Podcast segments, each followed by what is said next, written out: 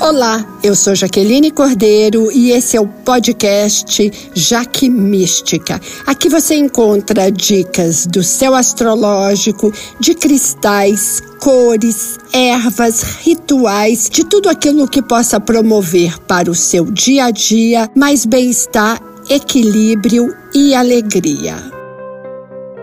A grande conjunção está chegando. Novos tempos onde as questões espirituais, tudo aquilo que não é visto, mas é sentido, começa a ser protagonista. É sobre isso que nós vamos falar hoje no podcast das previsões de 11 a 17 de abril. Entramos já na, no final da temporada do signo de Áries, porque agora partir do dia 21, nós temos a entrada do Sol em touro. Quero falar um pouco desse alinhamento maravilhoso que acontece no dia 12 do 4 às 11h42 para quem gosta de fazer rituais, para quem, como eu, também se entende que o horário exato ele tem uma potência muito grande. Ah, esse, esse aspecto de Júpiter se unir a Netuno ele acontece a cada 13 anos, mas Júpiter se unir a Netuno no mesmo signo, e no caso Peixes, a última vez que isso aconteceu foi há 166 anos atrás exatamente em 1856, quando nascia Freud. Olha que interessante ele ter nascido com essa conjunção no mapa dele, porque essa conjunção ela é, ela é muito especial no signo de Peixes, porque ela traz uma necessidade de entender o invisível, aquilo que não se apresenta, mas que se manifesta. E, e a gente tem esse interesse pela psique humana, também pela espiritualidade, pela religiosidade.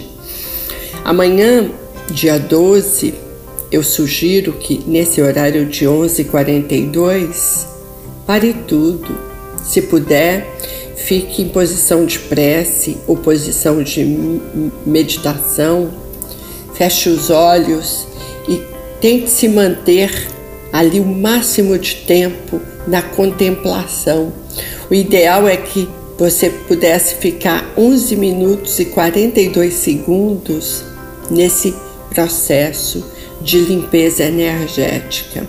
Para quem não consegue se abstrair e entrar numa profunda meditação, porque isso não é simples, isso requer treino, eu gosto muito de pensar que eu estou dentro de uma bolha e que lá em cima está caindo uma, um líquido e esse líquido ele poderia ser verde, que é a cor da cura, ou lilás, que é a cor da espiritualidade. E aí você imagina que ele entra pelo seu o topo da sua cabeça, que é o chakra coronário, é o mais poderoso de todos os chakras, no sentido que a gente entra e sai por esse chakra, por isso que a gente tem que mantê-lo é, longe da mão de outras pessoas. É claro que quando você vai cortar o cabelo, essa é uma situação especial. Mas fora isso, o topo da cabeça é uma parte do nosso corpo que a gente tem que manter muito muito em cuidado. Por isso que os judeus né, usam kippah. A gente tem o, o, no catolicismo os papas também para cerimônias tampam a cabeça, os muçulmanos. E aí, nesse momento, vibre amor, vibre paz. Pense em imagens que representem amor ou paz na sua vida. Eu gosto também muito de imaginar eu estou dentro de uma cachoeira, exatamente ali onde cai a água lá de cima, e essa água ela faz uma cortina ao seu redor. E você vai nessa contemplação. Outra imagem maravilhosa é que está andando por um campo de girassóis.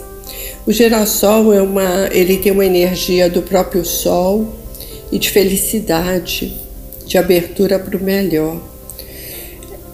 Esse, essa data, ela, ela é como se fosse um grande portal num portal que traz para a humanidade mais compaixão. Para todos nós, cada um no seu nível de evolução espiritual, porque cada um tem o seu nível, cada um tem o seu mapa, mas uma percepção de que a gente pode trabalhar em prol do coletivo. A gente vai sentir que esse ano vai crescer muito os trabalhos de assistencialismo os trabalhos onde pessoas se unem para capacitar o outro que não tem condições de levar alimento, muitas ações sociais no micro, eu, você, o meu vizinho, a, o bairro e no macro, grandes corporações, empresas e o governo fazendo esse trabalho. E o trabalho de formiguinha ele é poderosíssimo porque ele vira um grande trabalho. A gente vai sentir isso, isso tudo por causa desse encontro muito, muito importante. Lembrando que a última vez que esse encontro aconteceu foi em 1856. Então, para a gente entender que um, algo que só acontece que aconteceu há 166 anos atrás e se repete, ele é muito poderoso. Esse aspecto traz solidariedade, uma necessidade de ajudar os mais necessitados, os excluídos, os, invasivos, os é, invisíveis. O foco no social ele vem com muita força. As questões de religiosidade, de misticismo, de esoterismo, os temas de psicologia, de psicanálise, de hipnose, são profundos porque é muito de olhar para a mente. Por isso que Freud nasceu exatamente no ano dessa linda conjunção. O foco fica realmente em é, desenvolver, é, por exemplo, na medicina, tratamentos para cura de doenças mentais, as fobias, os pânicos, os surtos. É, doenças que partem muito do emocional. Não que as outras doenças não partam, todas as doenças, antes, elas são materializadas em questões físicas do corpo. Quando a gente não observa, porque o corpo fala o tempo inteiro, ela acaba se ela é aquela aquela coisa que não está funcionando no seu corpo acaba virando uma doença. Ah, então a medicina evolui, a medicina evolui, evolui também entendendo que a mente é muito poderosa. Quando a gente consegue curar a nossa mente, o corpo cura mais rápido. Como eu havia dito nas previsões de 2022, está lá no YouTube para quem não viu. Novembro de 2021, na verdade, eu falei sobre as previsões de 22 no YouTube da Lilian Patti. Eu contava sobre os mares, como que esse ano nós vamos ter um foco nas questões dos temas marítimos, que pode ser do lado bom e descobrir que espécies que parecia que estavam é, extintas reapareceram, ou submarinos que desapareceram, eles, eles descobrem e ele traz muitas informações que são importantes para uma evolução nossa, inclusive da medicina, ali tesouros exatamente, né, de informações. Mas nós temos por um lado complicado é uma percepção que a poluição no mar é muitíssimo maior do que nós estamos imaginando, que a pesca predatória está fazendo um dano e colocando em risco espécies marítimas e de novo o homem se destruindo, nós dando pé no, no tiro no pé o tempo inteiro. E aí a gente também pode ter maremotos, todas essas situações de mar, de água, de alagamento, de deslizamento, sim, ele é um tema bastante importante. E como peixes Netuno. Netuno é o regente tradicional é, de peixes e Júpiter ele é um corregente ou um regente, na verdade o contrário. Júpiter é o regente é, tradicional é, na antiguidade de peixes porque não se não ainda tinha visto, né, não havia é, telescópio suficiente para enxergar Netuno. Agora Netuno ele é também um regente, o regente moderno.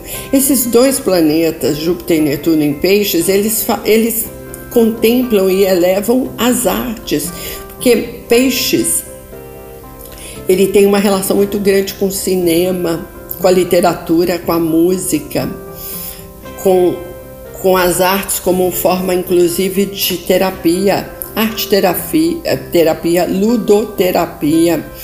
Netuno, ele é uma oitava superior de Vênus. Então, o mundo das artes, ele também se se pronuncia e se destaca, que é maravilhoso. E para você que trabalha com as terapias alternativas, para você que acredita nos óleos essenciais, um, numa alimentação mais natural, nas ervas como fonte de equilíbrio e saúde, tanto quanto banhos, quanto quanto chás. Esse universo ele cresce muito. Todas as pessoas que trabalham com o holístico tendem a ganhar, inclusive nós que também trabalhamos no universo do esotérico, do místico e, e de todas essas formas de alternativa para uma cura, para um, para um padrão mais saudável. Tudo isso tem uma relação com esse aspecto que acontece no dia 12 às 11h42 e ele passa o ano inteiro com essa força, porque mesmo que Júpiter vá se avançar e vai entrar para Áries, nós vamos continuar tendo essa marca registrada que fica para o ano inteiro para todos nós. Vamos lembrar que nós estamos numa temporada ariana, na, o terceiro decanato de Áries, porque logo a partir daqui a, a uns oito, nove dias nós entramos no signo de touro. Então, essa é uma. Lembrando que Áries é uma temporada muito boa de colocar a mão na massa, de fazer acontecer, de ir atrás dos seus sonhos, de não ficar reclamando, ah, porque o outro não me ajudou, porque eu não fiz, porque, sabe? É, enfim, você faz e você acontece. Isso é muito positivo. Vamos ir em frente. Inclusive, uma, uma semana ótima para começar a atividade física. Como nós temos uma energia de peixes muito poderosa, pode ser com água. Atividades que envolvam a água. Ela pode ter um apelo super, super positivo para todos nós. E aí, nós temos ali mais para o final da semana, no dia 15, uma atenção especial, porque vai, nós vamos ter é, no dia, na verdade, no dia 16, correção, no dia 16, nós vamos ter às 15h55 uma lua cheia em Libra. A lua cheia acontece sempre quando o Sol está em oposição à Lua. O Sol é o princípio Yang masculino e a Lua é o princípio é, feminino e é, ação versus emoção. É, em geral, as luas cheias elas são bem é, explosivas no sentido emocional, ou você está extremamente feliz ou extremamente deprimido. Não existe o caminho do meio e é isso que a gente vai precisar aprender nessa lua cheia, porque é uma lua cheia dos relacionamentos. Libra fala de que é importante para mim e, e para você que a gente tenha equilíbrio.